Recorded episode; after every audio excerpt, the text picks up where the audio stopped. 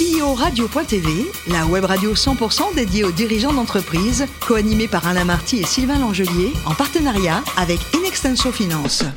Bonjour à toutes et à tous, bienvenue à bord de CEO Radio. Vous êtes plus de 38 000 dirigeants d'entreprise abonnés à nos podcasts et nous vous remercions d'être toujours plus nombreux à nous écouter chaque semaine. Bien sûr, vous pouvez réagir sur nos réseaux sociaux et notre compte X CEO Radio-du-bas TV.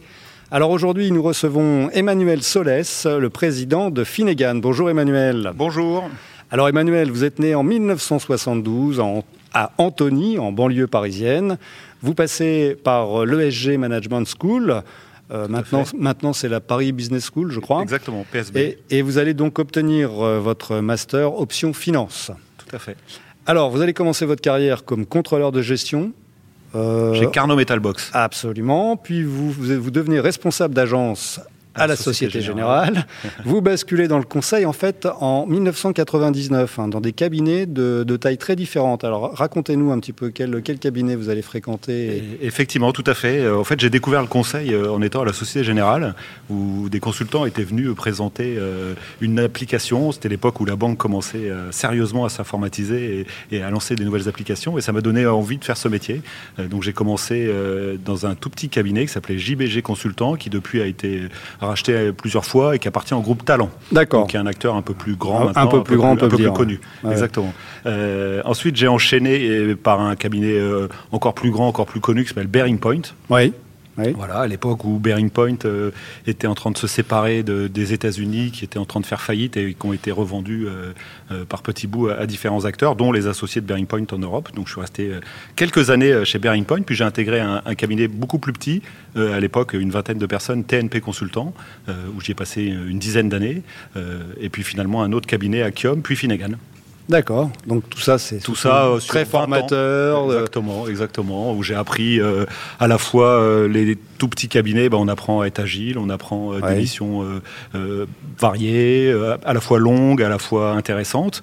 Bearing Point, j'ai beaucoup travaillé l'international. Hein. C'était mhm. beaucoup de missions. J'ai travaillé en Italie, en Angleterre. Oui, c'est ça. Vous alliez dans l'entreprise. Exactement. Hein, exactement. Ça, c'est très formateur. C'est très hein. formateur. C'est très formateur. J'ai un souvenir sympa pour CNH, Case New Holland. Donc c'est un fabricant de de, tracteurs et d'engins de chantier qui avait une captive financière. Donc l'objectif, c'était d'aider euh, cette société à développer son offre en matière de, leasing. Hein. C'était déjà, même si c'était 2000, 2006, 2007, euh, déjà la mode des locations et, des LOA en tout genre. En tout genre. Et, donc on était dans un petit, un petit village à côté de Modène et, les locaux étaient en face. Belle, en fait, belle voiture aussi à Modène. Exactement, c'est pour ça. Et les locaux étaient juste en face du centre d'essai de Maserati. Donc euh, c'était c'était assez sympa le contraste entre les gros tracteurs et, les Maserati toutes neuves, les prototypes.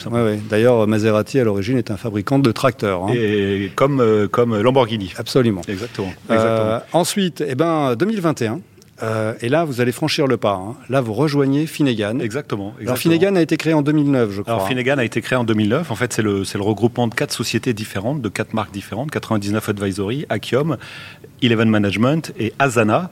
Euh, effectivement, j'ai repris la présidence du groupe euh, en 2022, exactement. avec on a un associé un peu particulier qui est un fonds d'investissement. Hein, on est sous oui. LBO et, effectivement ils m'ont fait confiance. Euh, ils m'ont fait confiance en me donnant les règles du groupe euh, en 2022. Mmh. Ça se passe très bien. C'est une belle expérience euh, les fonds d'investissement. C'est un actionnaire en fait stable, dynamique, qui a le même sens de l'entreprise finalement que les dirigeants. C'est un entrepreneur. C'est un entrepreneur.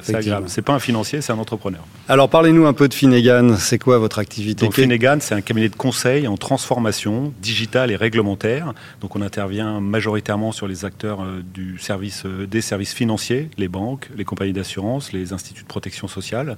On est 400 collaborateurs en France, en Belgique, au Luxembourg et à Singapour. D'accord, 400 sur les quatre pays. Hein.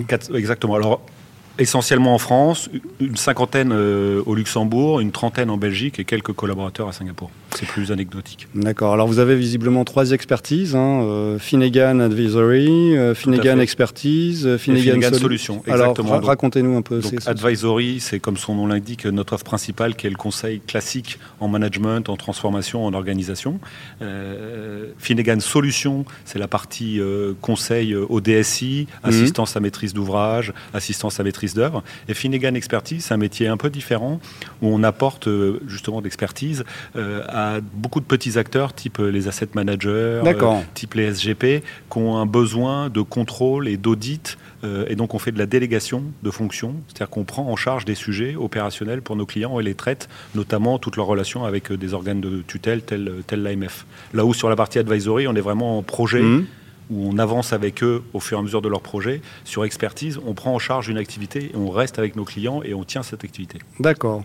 Ce, sont vos consultants, ils passent euh, d'une entité à l'autre ou d'un service à l'autre? Comment ça se passe? Ou ce sont des experts absolus Ce sont pour la plupart des experts absolus et quelques-uns passent effectivement d'advisory à solution, de solution advisory, voire expertise, y compris entre les pays, où effectivement on a des missions qui sont à cheval soit France-Luxembourg ou avec des consultants d'un pays qui viennent travailler dans l'autre pays. D'accord. C'est qui les clients de, de Finnegan Des ETI, des grosses PME Que des grosses boîtes du CAC 40, hein, donc soit les grandes hmm. banques françaises principales, euh, BNP, SG, euh, BPCE, Crédit Agricole évidemment. Euh, et puis on a une petite activité autour de tout ce qui est sapin 2, devoir de vigilance, toute cette partie conformité et, réglementaire, où là on travaille avec quasiment que des acteurs du CAC 40 Dior, euh, Thales, euh, etc. Des petites marques, Des petites marques. Donc nous et nos clients, que des grands comptes. D'accord. Alors, vous, des, des, collaborateurs, vous nous en avez parlé, hein, euh, environ 400. On peut parler de chiffre d'affaires? On peut parler de chiffre d'affaires. On a fait l'année dernière un peu plus de 50 millions de chiffre d'affaires euh, et, j'espère qu'on fera un petit peu plus cette année, même si le marché est, un peu plus calme cette année. D'accord. Marché euh, essentiellement en France, vous en avez parlé, Belgique, voilà, mais, mais des velléités un peu de, l'international ou pas? Non, pas plus que ça. Je pense qu'il y a beaucoup à faire en France, beaucoup à faire au Luxembourg, en Belgique. D'accord. Alors, et, et, comment, comment vous travaillez votre croissance Elle est organique Elle, est, externe Elle est pour le moment complètement organique. Euh, on a quelques dossiers sur lesquels on réfléchit effectivement à, une croissance externe. D'accord. L'actualité. Pour, compléter notre offre euh, voilà, de façon tactique. D'accord. L'actualité justement de Finnegan, c'est quoi dans les, dans les semaines, les mois à venir?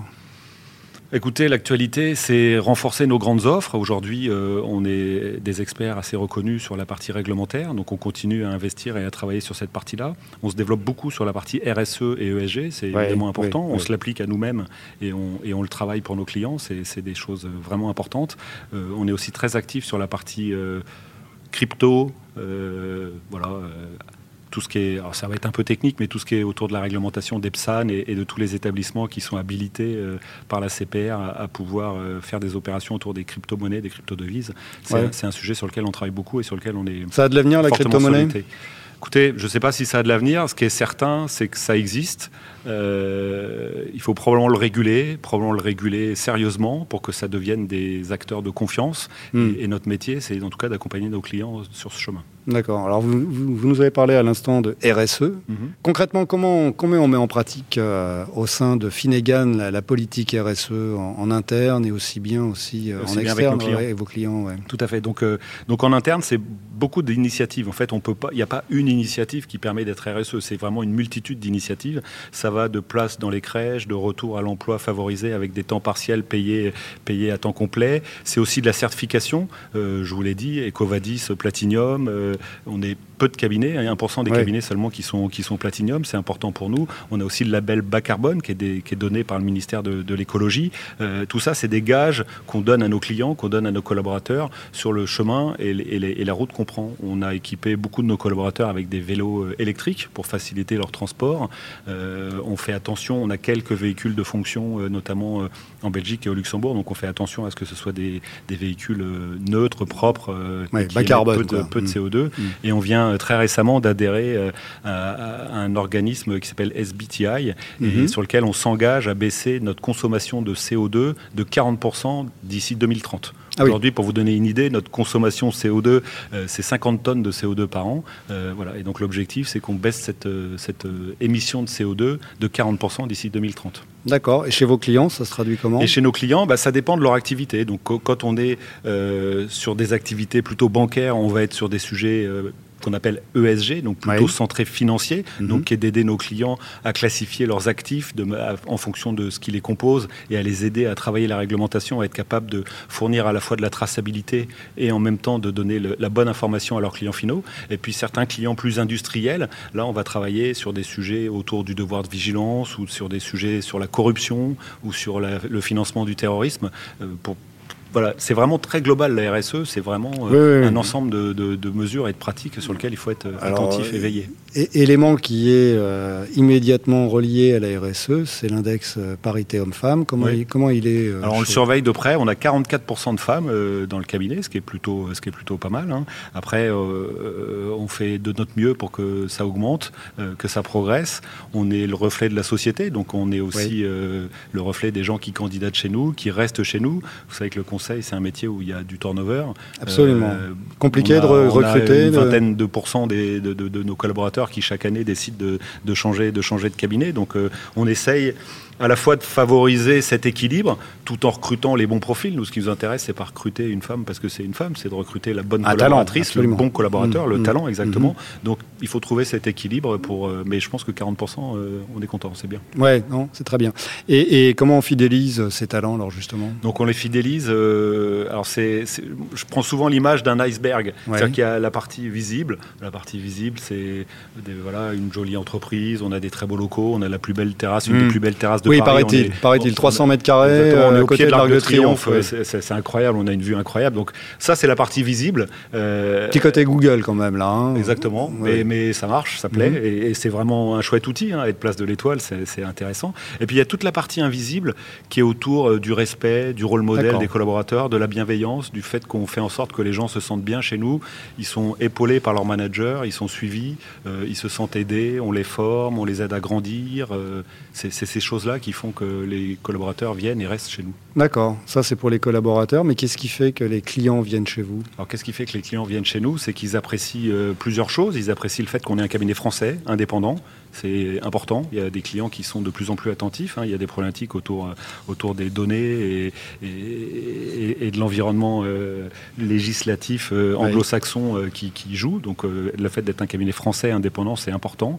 on est un cabinet de ce qu'on appelle une taille moyenne, c'est-à-dire 400 collaborateurs. On n'est pas un petit cabinet. On est référencé chez tous nos clients. On est capable hmm. de travailler chez tous nos clients. Travailler mais, avec les grands comptes. Hein. Mais on n'est pas non plus hmm. une grosse machine très, très compliquée. On est présent à l'international. Hmm. Euh, et surtout, notre force, c'est des seniors des consultants seniors. Chez nous, la moyenne d'âge, c'est 35 ans. Donc, nos consultants sont un peu plus âgés que la moyenne. Et avec une capacité d'être à la fois sur des sujets très hauts de réflexion stratégique et ces mêmes collaborateurs sont capables de descendre très bas de mettre vraiment les mains dans le moteur et d'accompagner opérationnellement, concrètement nos clients. Et cet accompagnement opérationnel à côté de nos clients, nos clients nous apprécient et nous font confiance parce qu'ils savent qu'on est avec eux qu'on les abandonnera pas et qu'on fera le projet vraiment main dans la main avec eux. D'accord. Alors c'est quoi justement l'ambition euh, de Finnegan à, à l'horizon 2030 c'est de continuer à être un acteur de référence sur la transformation réglementaire, c'est de continuer à rendre service à nos clients et, aider nos clients et les accompagner. Euh, ça, c'est pour le, un peu le, le comment. Le combien, c'est difficile de vous donner un chiffre. Je pense que dans un horizon assez rapide, on fera 70-80 millions de chiffres d'affaires, soit avec un petit peu de, croissance externe, mais principalement avec de l'organique. Euh, et puis c'est de continuer à travailler sur les prochaines tendances. Aujourd'hui, la RSE est très importante. On parlait des crypto-actifs euh, tout à l'heure, c'est aussi mm. un élément important. L'intelligence artificielle. Exactement, l'intelligence artificielle arrive, les mm. la data arrive, et il faut continuer à, avancer sur ces sujets tout en gardant notre positionnement euh, important, phare, qui est des seniors à côté de nos clients opérationnellement pour faire avancer leurs projets. D'accord. Et pour revenir à vous, Emmanuel, c'était quoi votre rêve de petit garçon, de gosse? C'était quoi? C'était de devenir le Corbusier ou Emmanuel, l'architecte de la transformation des entreprises? Alors, j'aurais préféré être le Corbusier, sans doute. J'ai découvert un peu tardivement. Euh, on est un peu, euh, on est un peu mis dans des dans des rails. Vous vouliez être architecte au euh, départ. ouais, hein. je pense que j'aurais vraiment aimé. C'est vraiment quelque chose, euh, le côté euh, conception, accompagnement, construction. je trouve que c'est un côté vraiment très agréable, mais qu'on retrouve quelque part dans le conseil, hein, qui, est, de construire des stratégies, de, les, de, les, mettre en place, de les défendre, d'avancer et d'aller jusqu'au bout et, finalement d'être content quand, voilà, le, quand l'édifice prend forme. L'édifice prend forme et, qu'on est fier de ça. Ouais. Merci beaucoup, Emmanuel. Merci beaucoup. Fin de ce numéro de CEO Radio. Retrouvez toute notre actualité sur nos comptes X et LinkedIn. On se donne rendez-vous mardi prochain à 14h précise pour accueillir un nouvel invité. L'invité de la semaine de CEO Radio, une production B2B Radio.tv en partenariat avec Inextenso Finance.